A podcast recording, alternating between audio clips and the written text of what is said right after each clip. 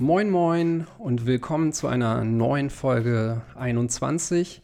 Ich hoffe, ihr seid alle gesund und munter, sitzt wahrscheinlich gerade in Quarantäne, euch ist langweilig. Insofern passt das ja total gut, dass wir auch heute wieder ein neues Interview für euch parat haben.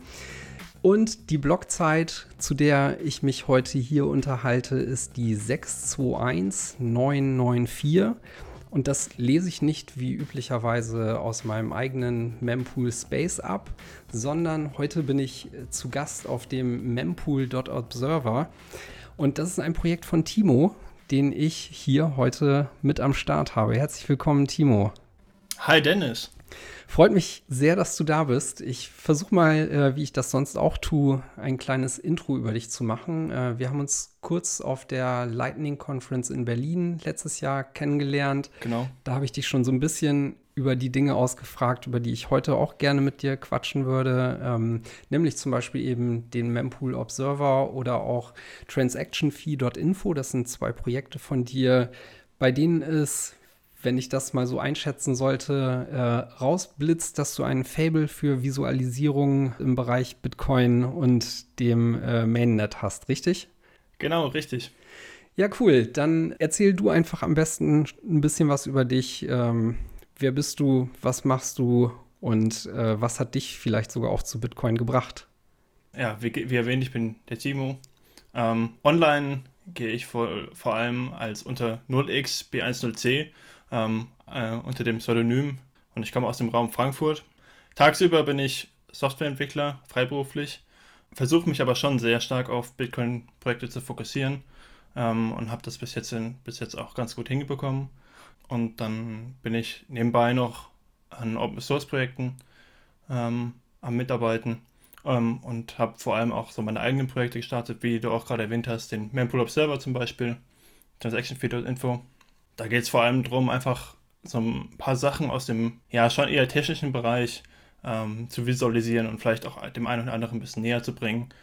Ähm, ich finde immer, das hilft ganz gut, ähm, so ein bisschen mehr Verständnis da reinzubringen.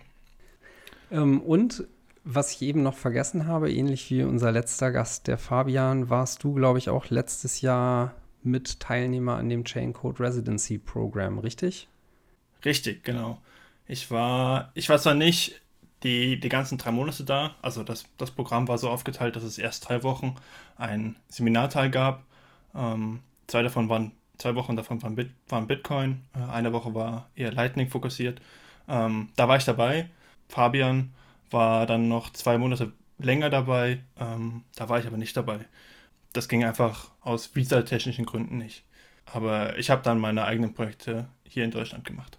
Magst du vielleicht einfach auch ein bisschen kurz dazu erzählen, äh, wie du zu Bitcoin gekommen bist und damit vielleicht auch den, den Übergang dann direkt zum Mempool Observer machen? Also äh, wie eben dieses Thema Visualisierung da auch mit reinspielt und so?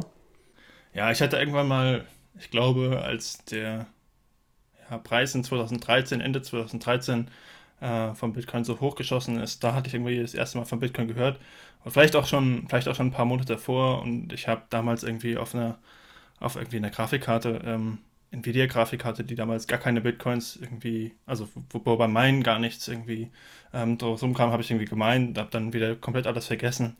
Ähm, habe auch diese, was ich damals gemeint habe, ich glaube, diesen Pool gibt es gar nicht mehr oder sowas.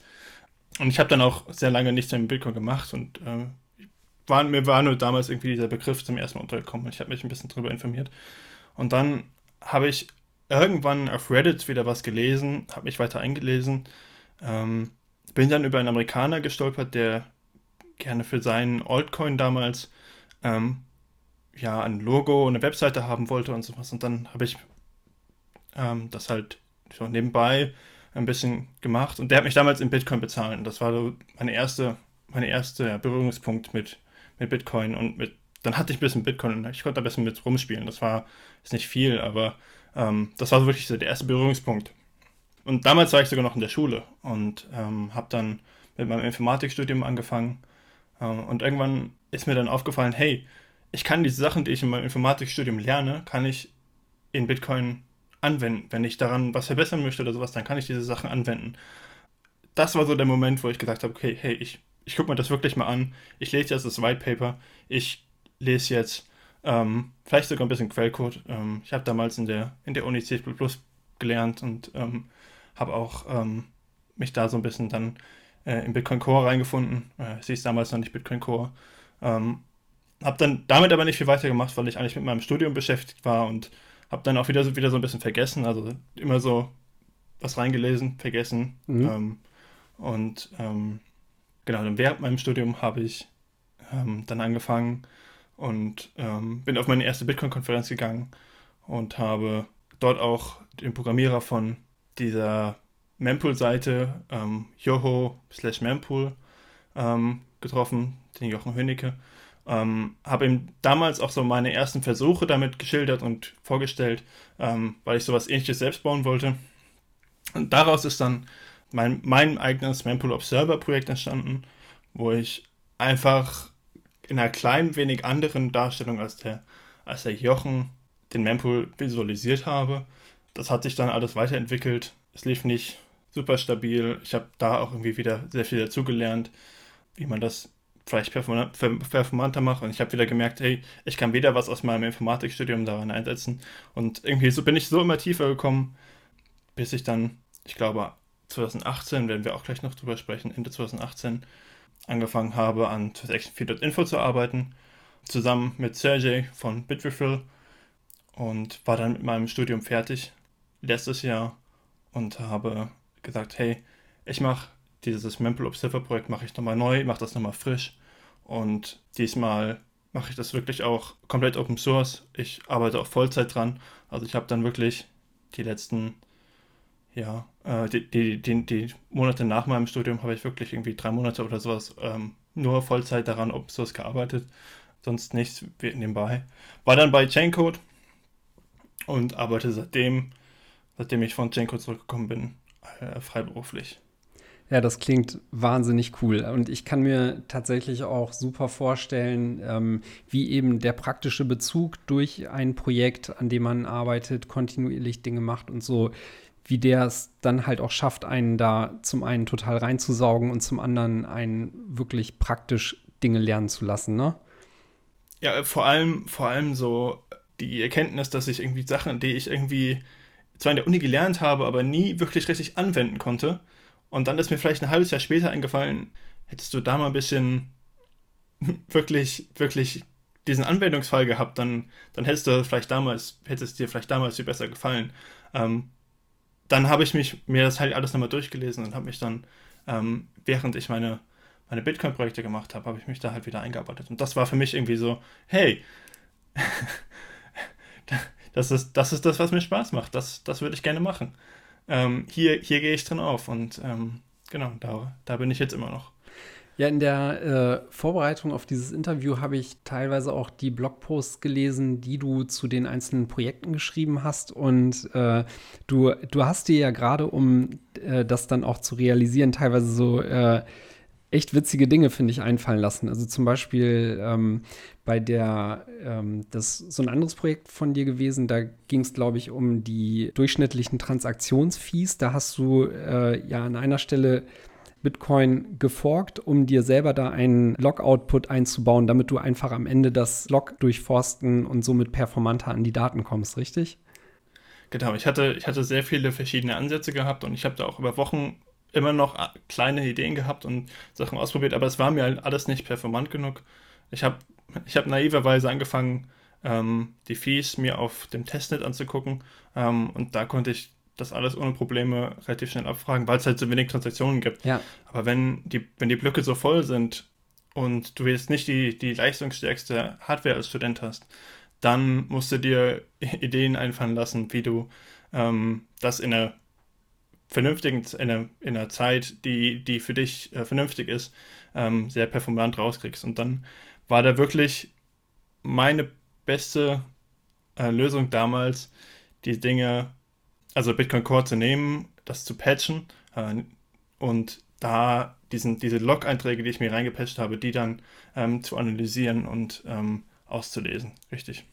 Ja, total der nette Hack. Und ich glaube, auf so eine Idee kommt man auch echt nur, wenn man wirklich tiefer in ein Thema reinguckt und da mal so richtig reinbohrt, äh, zwei, drei Ansätze ausprobiert, irgendwie. Ich habe hab dazu sogar, ja, ja genau, ich habe dazu genau sogar, ich kann das ein bisschen weiterführen. Ich habe das gleiche auch ähm, meinem, bei meinem Memple Observer Projekt gemacht.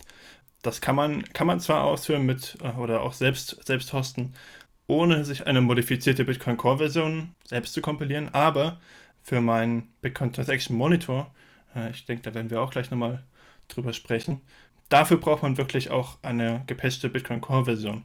Und zwar, um die Transaktionen mit ihren Fees in eine Art Live-Übertragung aus Bitcoin Core rauszubekommen, sodass man nicht für jede Transaktion ähm, eine Abfrage starten muss. Einfach weil es auch performanter ist, genau. Ja, ich grinse hier gerade schon über beide Backen, weil wir, wir könnten jetzt wahrscheinlich hier total äh, abnörden und so. Und mich freut das auch mega, äh, über diese ganzen Themen zu reden. Ich, äh, ich hoffe, da draußen nimmt das die Leute auch ein bisschen mit, beziehungsweise guckt euch einfach auch diese Blogposts an, wenn ihr technisch interessiert seid, weil ähm, du, du hast es wirklich geschafft, das sehr gut zu beschreiben und äh, ja, macht, macht Spaß, die Dinger zu lesen. Ja, freut mich. Lass uns noch mal kurz ein bisschen äh, bei dem, bei dem äh, Mempool-Projekt bleiben. Ähm, neben dem, da Dinge zu lernen und äh, Sachen auch in, für die eigene Entwicklung und sowas rauszuziehen, was waren so deine Ziele damit? Also äh, magst du dazu noch ein bisschen was sagen? Es gibt da ja ein, ein Zitat von Greg Maxwell. Ich glaube, es ist von ihm. Ich habe ihn gefragt, er hat mir damals aber ähm, er hat es wahrscheinlich übersehen, hat mir nicht geantwortet. Ähm, aber er sagt, frag nicht, was, was mit Bitcoin passiert, ähm, sondern contribute selbst was und ähm, man selbst definiert, ähm, was, was mit Bitcoin passiert. Ähm, weil das halt diese, diese offene Sache ist. Und das war, das war so ein bisschen für mich immer diese Motivation, hey, da was selbst hinzuzugeben. Ähm, auch wenn es auch nur was ist, was, was Leuten hilft, irgendwie das Ganze zu verstehen oder irgendwie sich ja sinnbildlich durch meine Visualisierung äh, ein, ähm, ein Bild zu machen und irgendwie das Ganze näher zu begreifen und nicht gerade irgendwie jetzt an, an Protokollebene weiterzuarbeiten. Ja, ich, ich denke, das war alles. Ich glaube, gerade dieses ähm, Verbildlichen von Informationen ist auch was, was einem als Einsteiger da super weiterhilft, auch ein Gefühl dafür zu kriegen, ähm, wie funktioniert dieses Netzwerk, was ist quasi auch der Heartbeat, den ja quasi die einzelnen Blöcke darstellen. Und sofern ihr vielleicht auch noch nicht ähm, euch mal den Mempool äh, bildlich angeguckt habt, wie zum Beispiel eben auf der von dir vorher schon erwähnten äh, Seite von ich glaube, Jochen Hönecke heißt der, ne? Genau, Jochen Hönecke. Genau, oder ihr guckt mal auf Mempool Observer oder eben auch Mempool Space, was ich sagte, mal äh, rein.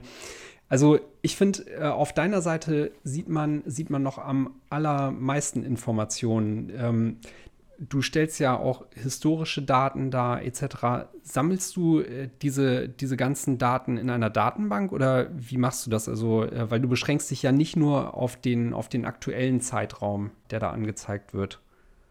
Genau, auf dem Mempool Observer speichere ich alle Daten in, ja, in einer Redis-Datenbank. Das ist eine Datenbank, die nur sozusagen im Speicher liegt. Ähm, und ich, ich lösche sie auch irgendwann wieder, aber ähm, ich speichere sie für einen gewissen Zeitraum ähm, bei mir zwischen, rechne dann die Statistiken darüber oder das, was ich gerne anzeigen möchte und ähm, gebe das dann ja, ähm, an jemanden, der meine Seite aufruft, weiter. Aber ich habe jetzt keine, keine sehr, sehr langen ähm, Aufnahmen vom, von, von ewig alten ähm, Mempool States, ähm, die ich anzeigen kann. Ein Teil dieses äh, Mempool Observer Projekts ist ja auch der vorhin schon von dir angesprochene Transaction Monitor. Was, was genau hat es damit auf sich? Also, wenn ich mir das angucke, dann sieht das für mich erstmal aus wie ein recht modernes Kunstwerk, was man für sich auch äh, gerne groß im Wohnzimmer auf einer riesen Leinwand hängen haben könnte. Was sieht man da genau? Die Idee war, ähm, oder das, das Ganze stammt eigentlich, dass ich mir den Output von, von einem ja, APC-Call, von einem ähm, von, von Bitcoin Core angeschaut habe, die mir den, den, ja, den Mempool zurückgibt. Ähm, und ich habe den damals einfach, ähm, weil, ich, weil ich wissen wollte, wie es aussieht, ich habe ihn einfach mal geplottet, ähm, also visualisiert. Ähm, und da habe ich gemerkt, hey, hey da gibt es irgendwelche komischen Muster. Ähm, und zwar, wenn man sich die, wenn man sich Transaktionen mit ihrer Zeit, wann sie in den Mempool eingetroffen sind, also bei meiner lokalen Node, das ist bei jeder, bei jeder Bitcoin-Node ein klein bisschen anders, diese Zeit. Aber wenn ich das mir bei meiner, bei meiner Node angucke und das gegen die, gegen die Gebühren pro, pro Byte plotte, also Fee Rate, ähm, dann sieht man da Muster. Und das ist das, was du beschreibst als moderne Kunst. Ähm, das ist eigentlich die Aktivität im Bitcoin-Netzwerk von verschiedenen ähm, Parteien, die dort Transaktion, Transaktionen senden und das vielleicht auch in gewissen Zeitabständen machen und auch mit ungefähr der gleichen Gebühren oder auch mit, äh, oder auch sehr viele Leute, die vielleicht Transaktionen senden, die eine sehr ähnliche Gebühr haben, weil sie halt alle den gleichen Estimator für diese Gebühren verwenden. Also wenn, wenn ich jetzt beispielsweise direkt gerade drauf schaue, dann sehe ich, dass es momentan eigentlich einen recht stetigen Strang von Transaktionen mit irgendwas zwischen äh, 70 und 90 äh, Sets per V-Byte gibt. Und äh, an der Stelle müsste, würde man dann auch quasi visualisiert sehen, wenn äh, über die Zeit die, die Fees hochgehen. Ne? Also dann hätte, würde sich dieser Strang wahrscheinlich nicht, äh, der aktuell horizontal verläuft, der würde sich dann eher so in die Diagonale entwickeln, richtig? Ganz genau. Ähm, man, man kann zum Beispiel am, am Wochenende andere Muster erkennen als, als jetzt gerade. Ähm, oder auch früh morgens, äh, deutsche Uhrzeit früh morgens oder ähm, auch, auch nochmal andere Aktivitäten. Also man sieht vor allem auch, dass zum Beispiel am Wochenende viel, viel weniger Transaktionen mit hohen Gebühren geschickt werden. Ähm, dass das wahrscheinlich wieder darauf liegt, weil halt generell weniger Transaktionen geschickt werden. Ähm, oder man sieht auch, dass wenn sehr lange kein Block ähm, gefunden wurde, ähm, dass dann wirklich, man sieht wirklich die Gebühren ähm, steigen, weil halt auch die Estimators, die diese Gebühren für die Nutzer in den, in den Wallets oder vielleicht auch für die Firmen in den, in, in den, ja, in der eigenen Software äh, vorschlagen, ähm, einfach die steigen. Und das kann man halt sehr gut nachvollziehen. Ähm, und was, was ich auch noch eingebaut habe, ist eine ganze Menge so sozusagen Filter, um Transaktionen ähm, basierend auf ihren Eigenschaften, zum Beispiel ob eine Transaktion Inputs hat, die Segwit ähm, Outputs ausgeben, ähm, zu filtern oder ob sie irgendwie Multisig ähm, Transaktionen haben, ähm, äh, Inputs oder Outputs haben. Ähm, und da kann man dann auch so ein bisschen noch filtern und so ein bisschen ausmachen, hey, wer könnte das sogar sein? Und ähm, das geht dann schon wieder in die Richtung, hey, Bitcoin ist eigentlich gar nicht so privat, wie wir vielleicht denken. Mhm. Weil allein wenn wir uns diese eine, wenn wir uns diese eine Sache angucken, ähm, sehen wir schon, können wir schon sehr viele Informationen darüber hinaus ähm, ziehen. Und auch vor allem, wenn wir uns anschauen, hey, es gibt diesen vielleicht Blockchain.info Fee Rate Estimator und wenn wir uns den genauer angucken, dann sehen wir, es gibt ganz viele Transaktionen mit einem Input, zwei Outputs, die sind alle Pay-to-Public Key Hash, ähm, was, was genau das Format ist, was, was Blockchain.info, das Wallet von denen unterstützt. Ähm, vielleicht können wir sogar so ein bisschen darüber auch die Privacy von, von den Leuten ähm, verringern. Und ähm, in Bitcoin ist es eigentlich sehr wichtig, dass wir das vielleicht eben nicht können. Und ähm, das hat sich jetzt auch so über die Zeit entwickelt bei mir. Es ist eigentlich auch so ein bisschen, das Projekt ist auch so ein bisschen da, um die Awareness ähm, dafür zu geben oder theoretisch die, die, die Mittel dafür zu geben, ähm, dass diese Awareness da sind. Lass uns da mal noch ein bisschen näher einsteigen, weil ich finde den Punkt äh, selber auch ganz spannend. Das, was du gerade gesagt hast, äh, führt ja letztendlich darauf zurück, dass sich über diese Daten, die da abzulesen sind, so eine Art Heuristik auch über die genutzten Wallets beispielsweise ablesen lässt, ne? Definitiv. Also wenn man, wenn man sich in dem Bereich auskennt, wenn man weiß, wer oder welches Wallet, ähm, also welche Exchange oder welches Service oder welches Wallet hat bestimmte Muster oder deren Transaktionen haben bestimmte Muster, ähm, wie diese Transaktionen geschickt werden, dann kann man noch sehr viel darüber lernen. Und das ist ja auch vielleicht so ein bisschen was, was man, was man vermeiden soll. Ja. Ja. Das eine ist ja dieses Timing-Ding, was, äh, was der Transaction Monitor auch ganz gut darstellt. Und das andere ist ja nochmal die von dir schon angesprochene äh, Fee Rate beziehungsweise der Estimator, der von der jeweiligen Wallet verwendet wird. Ähm, ich weiß da tatsächlich im Detail gar nicht so viel drüber. Ähm, weißt du, wie Wallets an der Stelle funktionieren? Also implementieren sie da ihren eigenen Estimator und haben eigene Algorithmen oder fragen sie da quasi äh, die APIs an, die es da draußen so gibt? Das ist von Wallet zu Wallet unterschiedlich. Ich glaube, viele, also eine große, große Prozentsatz der Wallets, die es gibt, haben irgendwo ähm, eine API, die sie abfragen und da steht vielleicht ähm, der Electris ähm, oder Electrum ähm, Fee Rate Estimator hinten dran oder auch ähm, der Fee Rate Estimator von, von Bitcoin Core.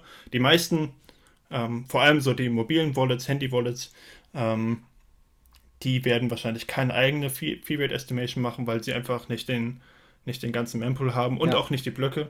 Ähm, wenn man wirklich gute Fee Rate Estimates machen möchte, dann braucht man eigentlich den, den Mempool und ähm, die Blöcke.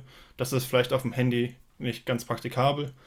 Ähm, und so wie, also was ich gesehen habe, ist, dass die meisten Wallets eine ja, API abfragen, ähm, an der sie dann von der sie dann zurückbekommen, hey, es gibt vielleicht eine, eine, eine Free Rate für die nächsten zwei Blöcke, für die nächsten fünf Blöcke und für die nächsten zehn Blöcke oder so um den Dreh. Aber es gibt natürlich auch viele Wallets, bei denen man die Fees selbst einstellen kann, was auch ähm, öfters ja wirklich sinnvoll ist, das selbst zu machen, weil man vielleicht auch einfach sehr viel weniger bezahlen kann, als so ein Estimator anzeigt. Wobei, auch nehmen wir jetzt mal den Fall, dass eine Wallet beispielsweise äh, nur drei Einstellungsmöglichkeiten hat, irgendwie schnell, mittel, langsam oder sowas.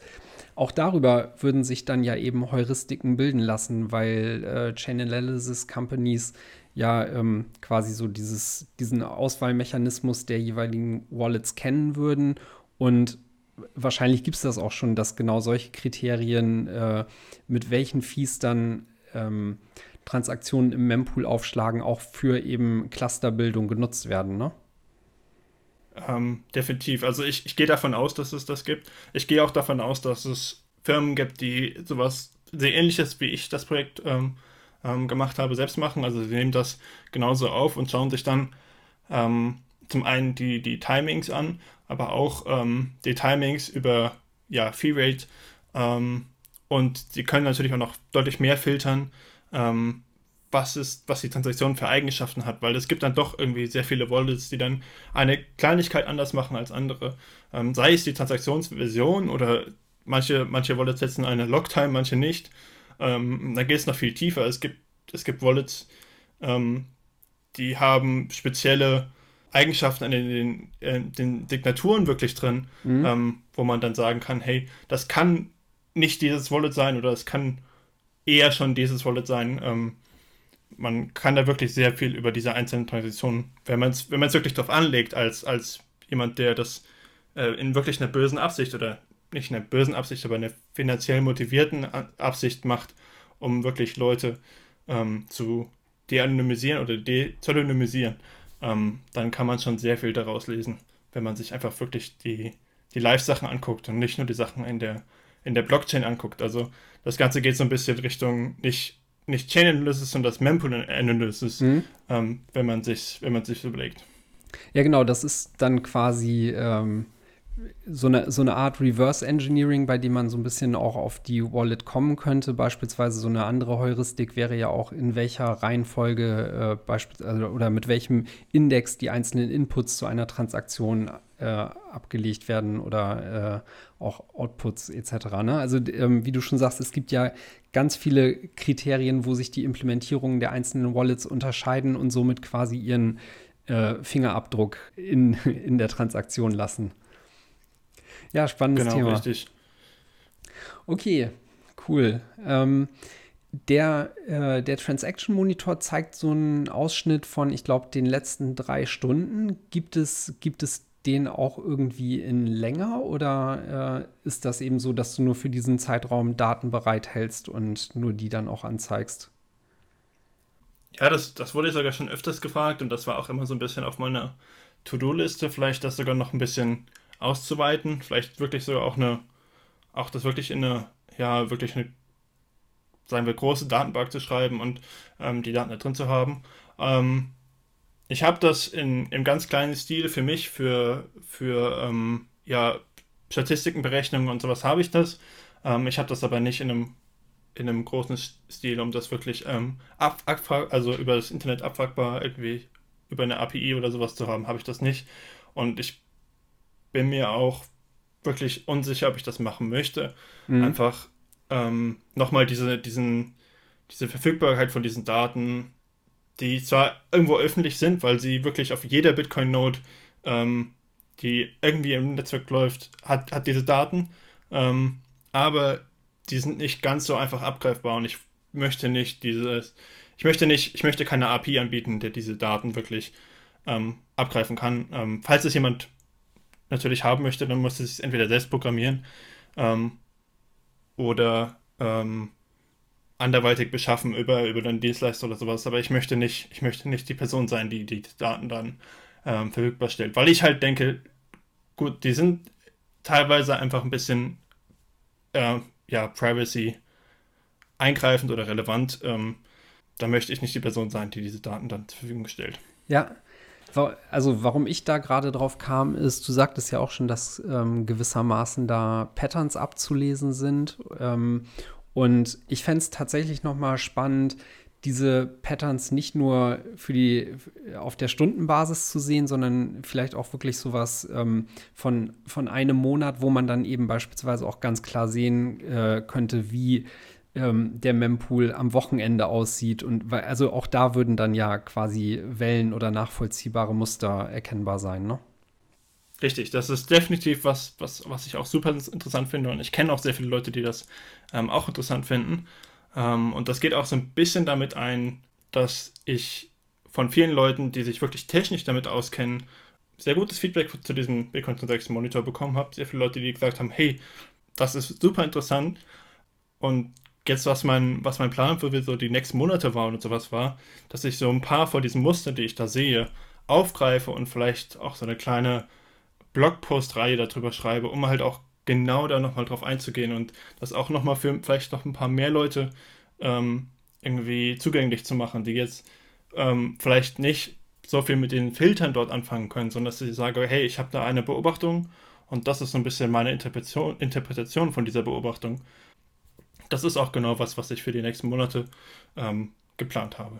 Ja, finde ich, find ich super spannend. Das würde dich an der Stelle ja auch so ein bisschen davon befreien, äh, da, also diese, diese Privacy-Bedenken, also du müsstest ja keine API davon anbieten, sondern könntest einfach einen Screenshot haben und äh, dann eben genau diese Interpretation äh, dazu rausgeben.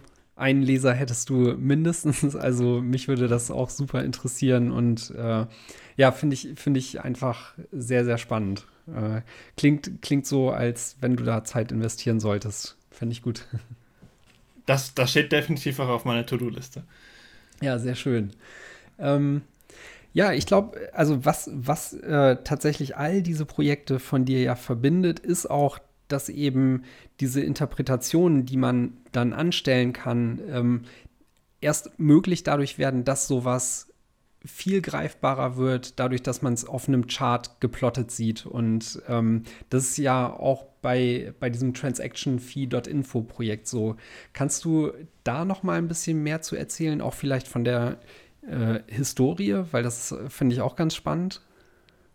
Genau, also es fing eigentlich damit an, dass Sergey, äh, der, der CEO von Bitrefill, hat damals getwittert, hey, ich habe ähm, ich habe eine Idee für ein Projekt ähm, gibt es jemanden, der mit mir das umsetzen möchte. Und ähm, ich habe mich bei ihm gemeldet und wir haben telefoniert und ähm, in der ersten, in der ersten Version von TransactionFeed.info ging es wirklich darum, ähm, dass ein Nutzer eine Transaktion eingeben kann, also die Transaktions-ID, und dann kriegt er dazu ähm, ein, ein Score oder ein, ein Wert, ähm, wie viel Gebühren diese Transaktion hätte ja ähm, weniger bezahlen müssen oder können.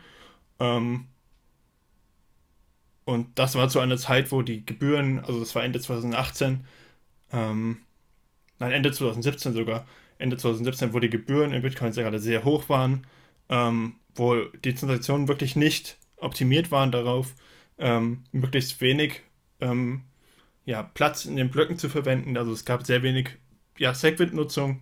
Ähm, sehr wenige Firmen haben ihre Transaktionen ähm, gebatcht, also mehrere, mehrere, ja, sagen wir, Payments in einer Transaktion gemacht. Und wir wollten halt mit Transaction-Info den Leuten so ein bisschen ein Tool in die Hand geben, wo sie ihre Transaktion eingeben können. Dann würden sie sehen, hey, meine Transaktion batcht oder diese Transaktion batcht oder eben nicht. Und ähm, wir haben auch die Möglichkeit damit verbunden, dass man sagen kann, okay, hey, diese Transaktion kommt von, ähm, von, von diesem, dieser Exchange oder von diesem Wallet. Und daraus ist dann so entstanden, dass man ja so ein, ein Scoring von diesen Wallets hat und das Ganze hat so ein bisschen Druck ausgebaut, ausgeübt, um ähm, halt, also vor allem für die Wallets, um zum Beispiel Segwit zu implementieren oder auch ähm, für, für Exchanges oder für, für andere Services ähm, ihre Transaktionen zu batchen, ähm, einfach um ein bisschen Blockplatz effizienter zu sein. Ähm, und da ging es auch wieder so ein bisschen darum, einfach diese Awareness in der Community ähm, zu schaffen. Und ich glaube, das haben wir damals sehr, sehr gut hinbekommen. Zum, zumindest von der Seite, wie ich sehen kann. Also ich habe damals sehr, sehr viel Feedback bekommen, dass es sehr, sehr nützlich ist. Ja, genau darauf wollte ich nämlich auch hinaus. Ähm, wie da, wie, also hättest du es gerade nicht selber schon erzählt, hätte ich dich nach deiner Einschätzung gefragt, inwiefern ihr mit diesem Projekt auch wirklich was bewegt habt, weil ich kann zumindest aus meiner Sicht als Nutzer sagen, ich habe damals wirklich äh, jede Transaktion da aus Interesse reingejagt, weil ich einfach sehen wollte, wie die verschiedenen äh, Börsen und Wallets damit umgehen. Und äh, das, was dieses Tool halt wirklich super gemacht hat, war eben genau diese Punkte wie Segwit oder Batching, die damals noch richtig heiße Themen ja quasi waren, weil der Need dafür so groß war, äh, da einfach runtergebrochen darzustellen, hier die, äh, deine Transaktion nutzt dieses Feature oder nutzt es eben nicht und wie viel hättest du damit einsparen können, äh, wenn das so gewesen wäre, ne? Ganz genau.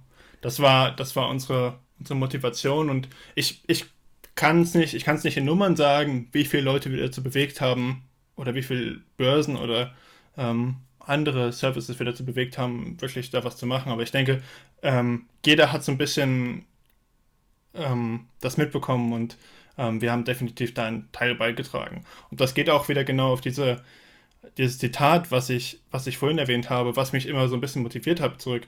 Und zwar zu sagen, hey, wenn du in Bitcoin bist und dann kannst du einfach selbst was machen um das Ganze so ein bisschen zu formen, ähm, wie es vielleicht, wie es vielleicht äh, etwas besser wird. Ähm, wie auch immer das, wie auch immer das sein mag. Du musst nicht vielleicht wirklich am, am Protokoll arbeiten, ähm, ganz tief in der letzten Ecke von Bitcoin Core. Ähm, du kannst vielleicht auch andere Dinge machen, um irgendwie Bitcoin ein klein bisschen, klein bisschen besser zu machen.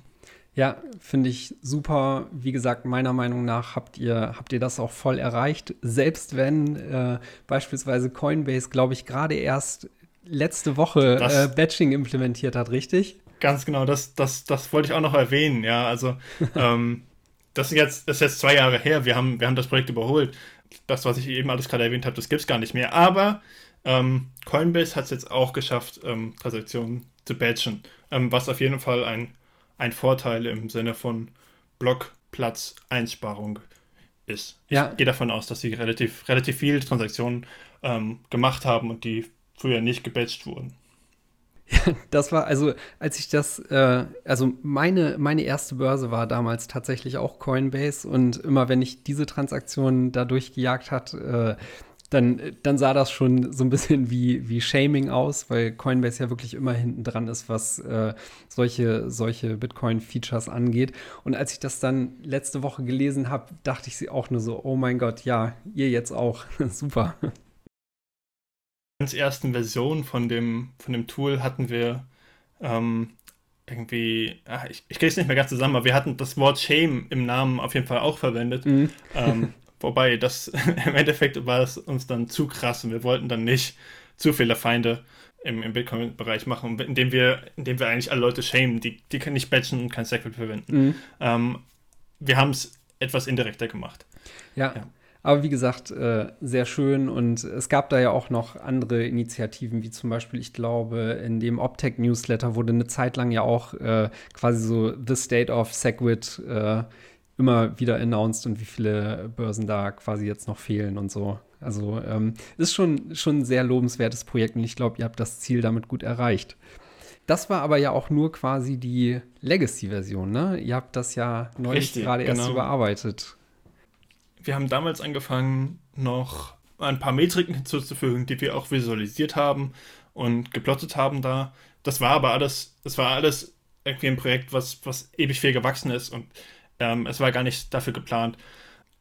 Das kam dazu, dass ich dann irgendwie mit der Uni sehr viel zu tun hatte und dann ist es alles so ein bisschen in den Tisch gefallen. Es lief zwar weiter und es lief auch, es lief auch definitiv stabil weiter. Ähm, im, Sinne von, es war eigentlich immer da, die Seite, es war immer up, Uptime, aber ich habe mich halt gar nicht, gar nicht drum gekümmert. Ähm, und dann hatte ich jetzt ähm, zwischen den Jahren letztes Jahr, ähm, also Ende 2019, Anfang 2020 hatte ich Zeit, um die ganze Seite ein bisschen, bisschen aufzufrischen. Und ähm, wir, haben, wir haben dann gedacht, okay, hey, dieses, dieses Vieh-Thema ist momentan nicht. Falls es wiederkommen sollte und wir, wir das neu bewerten, was, was man vielleicht ähm, besser machen kann, dann bauen wir das wieder ein. Wir fokussieren uns jetzt aber komplett auf ähm, Visualisierung von irgendwelchen Statistiken ähm, über Blöcke, über Transaktionen, über ähm, Inputs von Transaktionen, von Outputs von Transaktionen, ähm, bis hin zu ja, ähm, Statistiken über Signaturen, vor allem die ECDSA-Signaturen ähm, und auch Public Keys und, und, so weiter. Also sind Public Keys zum Beispiel komprimiert oder eben nicht komprimiert. Ähm, so Sachen, so Sachen zeige ich da an. Richtig brauchen wir im Detail vielleicht auch gar nicht mehr eingehen. Und ich hätte wahrscheinlich auch den Disclaimer am Anfang der Folge bringen äh, sollen, dass die Leute nebenbei den Browser aufhaben sollen, um sich das alles mal anzugucken, weil es wie gesagt eben sehr visuelle Themen sind, aber äh, gerade auch in der neuen Version findet man ja wirklich zu einer Fülle von Dingen wie äh, Zahlungen, Transaktionen, Inputs, Outputs und allem möglichen, äh, wirklich verschiedenste Darstellungen und äh, das alles live und in Farbe. Also macht Spaß, sich da mal durchzuklicken und wie gesagt, einfach auch ein, ein, Gefühl dafür zu kriegen, was so im Netzwerk los ist und wie da so der, der Puls tickt. Ja. Genau, ich, ich habe und ich habe natürlich auch da noch so ein paar Ideen, wo man noch was hinzufügen kann und äh, hier und da noch ähm, vielleicht Statistiken wieder über Multisig oder sowas äh, zu machen. Also klar gibt es die Sachen auch irgendwie nochmal auf, auf anderen Wegen, auf anderen Seiten. Ähm, aber ich bin immer so ein Fan davon, das auch so ein bisschen für mich selbst auf, aufzubereiten äh, und einfach auch die Sachen, die ich da dadurch gelernt habe im Hintergrund, also wirklich im Backend diese Sachen zu entwickeln und damit lernt man wirklich sehr, sehr viel über, über Bitcoin selbst, ja. Kannst du irgendwie rauspicken, was so quasi deine Lieblingsstatistik ist oder das Ding, bei dem du äh, überrascht warst, irgendwie besonders was gelernt hast, was du vielleicht so auch nicht erwartet hättest oder so? Ich habe ganz kürzlich, also wirklich letzte Woche, ähm, letztes Wochenende, habe ich eine neue Statistik hinzugefügt über die Länge von Signaturen in Bitcoin. Ähm, also es gibt die, viele, viele Transaktionen haben diese ECDSA-Signaturen drin und diese Länge von diesen Signaturen ist, hat angefangen bei ja, 73 Bytes ähm, ungefähr, also im Durchschnitt.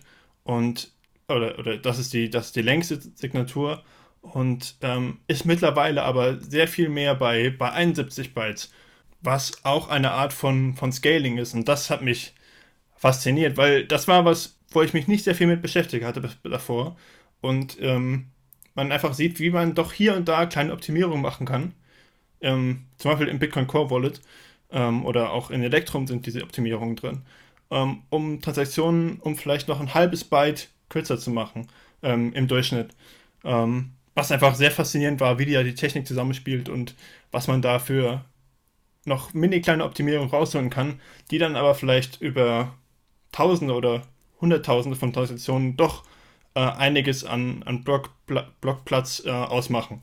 Und das ist einfach auch so eine Idee, ist, um Bitcoin zu scalen, ähm, die jetzt vielleicht nicht ähm, super offensichtlich für, für jedermann ist.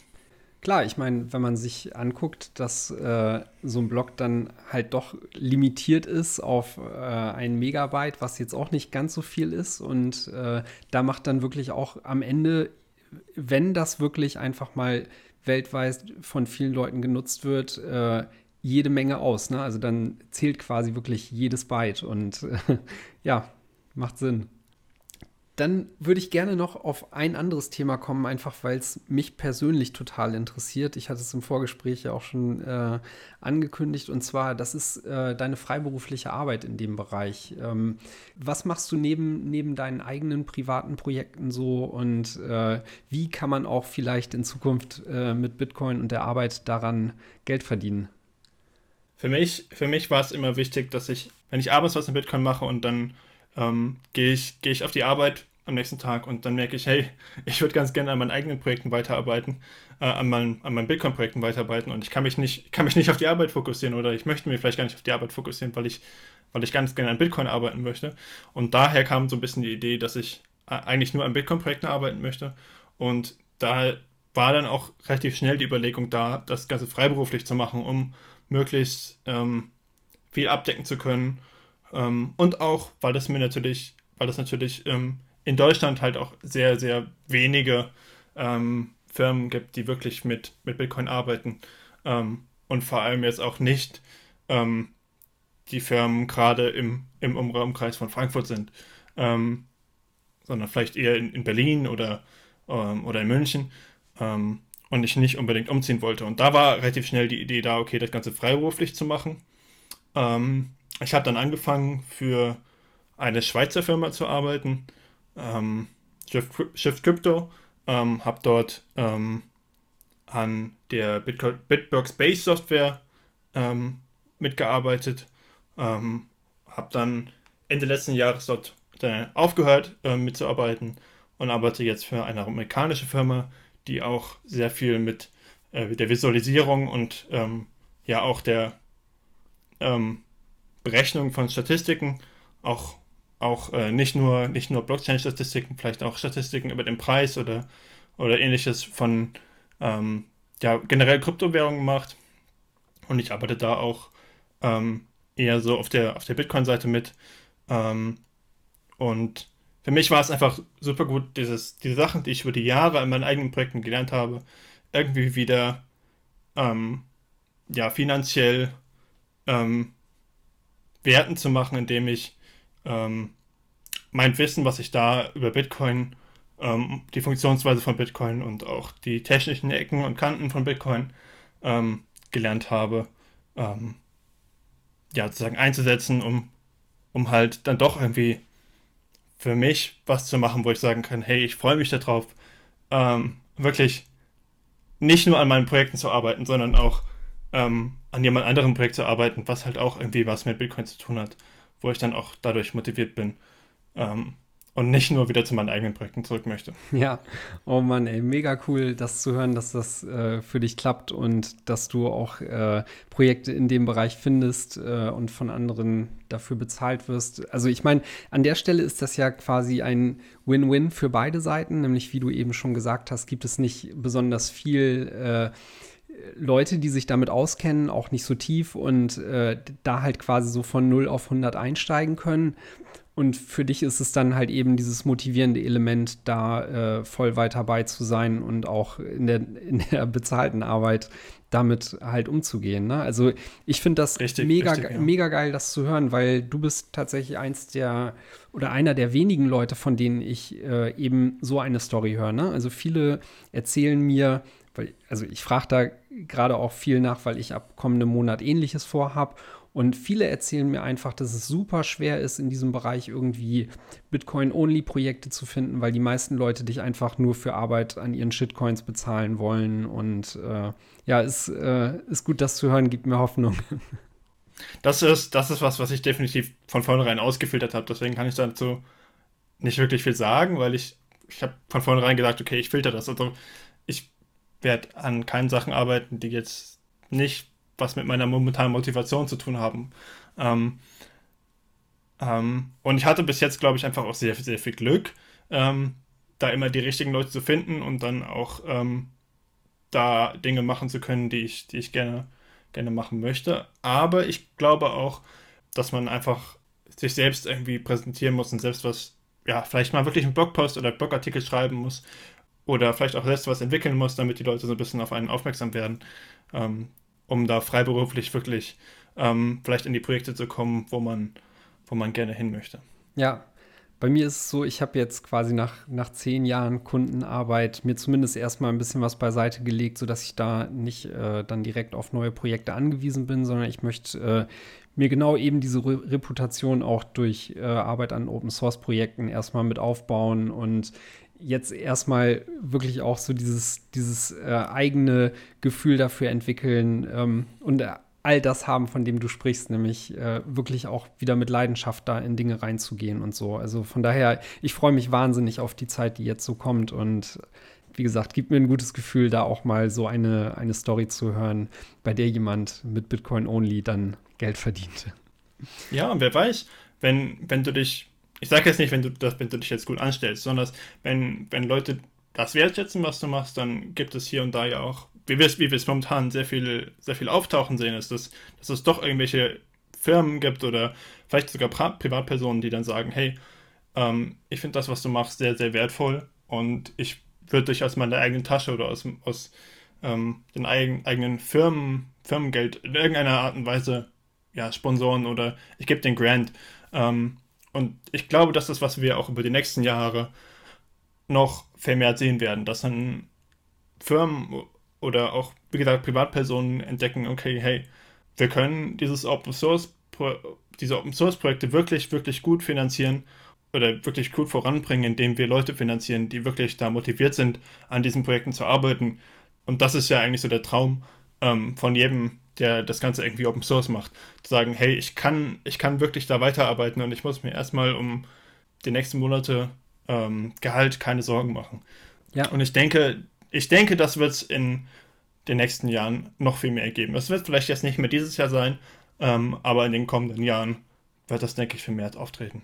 Ja, also genau, genau diesen Punkt äh, finde ich auch total gut. Ähm, kleine Randnotiz, für mich war wirklich diese Entscheidung zu treffen oder der Auftakt, diese Entscheidung zu treffen, äh, das eben so zu machen. Ein Gespräch, was ich äh, vor, ich glaube, einem Dreivierteljahr mit, äh, mit dem Cooks von BTC Pay Server hatte, der schon vor längerer Zeit genau eigentlich die gleiche Entwicklung hatte. Der wollte auch keine Kundenprojekte mehr machen, ähm, hatte sich Geld beiseite gelegt und dann jetzt wirklich lange Zeit an BTC Pay Server so viel gearbeitet und da mega das, äh, das Zeug gerockt. Also das ist ich glaube, neben Nikolas der Hauptcontributor da, äh, macht richtig gutes Zeug und umso mehr hat es mich auch gefreut, gerade auch letzte Woche dann gelesen zu haben, dass Bitsy ihn jetzt äh, unterstützt und ihm eben halt genau so ein Grant äh, für seine langfristige Arbeit daran gibt, so dass er jetzt dann sich Fulltime darauf konzentrieren kann. Also es ist wirklich eine schöne Entwicklung, sowas zu sehen und äh, im Grunde genommen total nice für eine Community, die quasi eh am Geld sitzt, ne? Also die, die Geld macht, genau. programmiert und äh, dafür halt eintritt, dass, dass wir ein besseres Geld sehen. Ja. Super. Jetzt haben wir fast eine Stunde gequatscht. Fällt dir sonst noch was ein oder wäre es das äh, von deiner Seite aus? Das, ich glaube, das wäre es erstmal von meiner Seite aus, ja. Wir haben wirklich ja schon lange gesprochen, ja. Ja, super, cool. Okay, dann bedanke ich mich an dieser Stelle vielmals für das Gespräch. Hat mir echt super Spaß gemacht, wie die anderen Interviews auch, äh, die es hier bisher gab. Ähm, super, nochmal vielen Dank, Timo. Ja, danke dir, Dennis, für die Einladung. Äh, freut mich, freut mich wirklich. Ich erinnere mich noch, wie ich deine Mail bekommen habe und ähm, das hat mir schon ein, ein Lächeln ins Gesicht gezaubert. Ähm, Toll. Muss ich ehrlich sagen. Ja, das freut mich. Cool. Super. Dankeschön nochmal, dass du zu Gast warst. An euch da draußen, äh, Bleibt alle gesund. Hört uns auch weiterhin zu. Oh, oh ja. Ich versuche oh ja. den, äh, den Turnus mit neuen Interviews hochzufahren, sodass euch in der Quarantäne nicht langweilig wird. Äh, von 21 gibt es auch immer mittwochs weiterhin die News zu hören. Wir versorgen euch. bleibt tough und gesund. Also, macht's gut. Ciao.